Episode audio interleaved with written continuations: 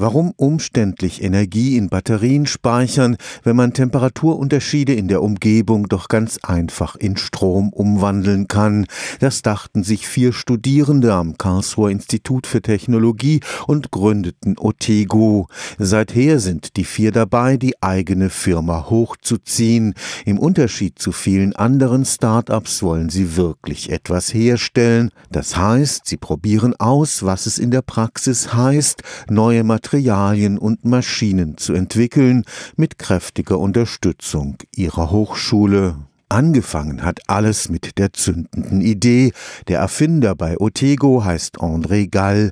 Er hat am KIT Physik studiert. Seither dreht sich bei ihm alles um winzige Stromgeneratoren. Unsere Generatoren sind ungefähr so groß wie ein Stück Würfelzucker. Und wenn man die in eine Temperaturdifferenz bringt, dann erzeugen die Strom. Das heißt, wenn ich mir so einen Generator auf die Haut setze zum Beispiel oder kleben auf einen Auspuff, dann wird die eine Seite warm und wenn dann die andere Seite kalt ist, zum Beispiel durch die Umgebungsluft gekühlt, dann erzeugt der Strom der Generator. Die Generatoren gibt es schon. Sie liefern den Raumsonden von NASA und ESA Energie auf ihrem Weg durch das Sonnensystem.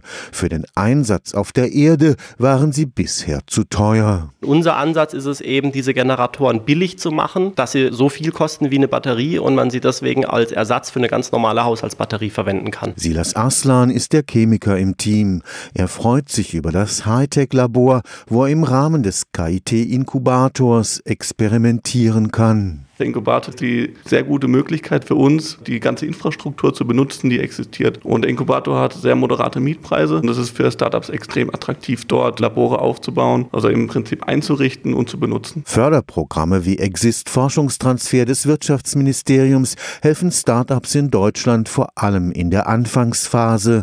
Für Teammitglied Matthias Hecht ist das noch verbesserungsfähig. Gerade technologisch sehr herausfordernde Startups werden nicht so leicht gefördert wie in Amerika. Amerika. Und da wäre es natürlich schön, wenn es mehr Mittel und Wege gäbe, für gerade sehr risikobehaftete Ideen auch Kapital einzusammeln. Stefan Fuchs, Karlsruher Institut für Technologie.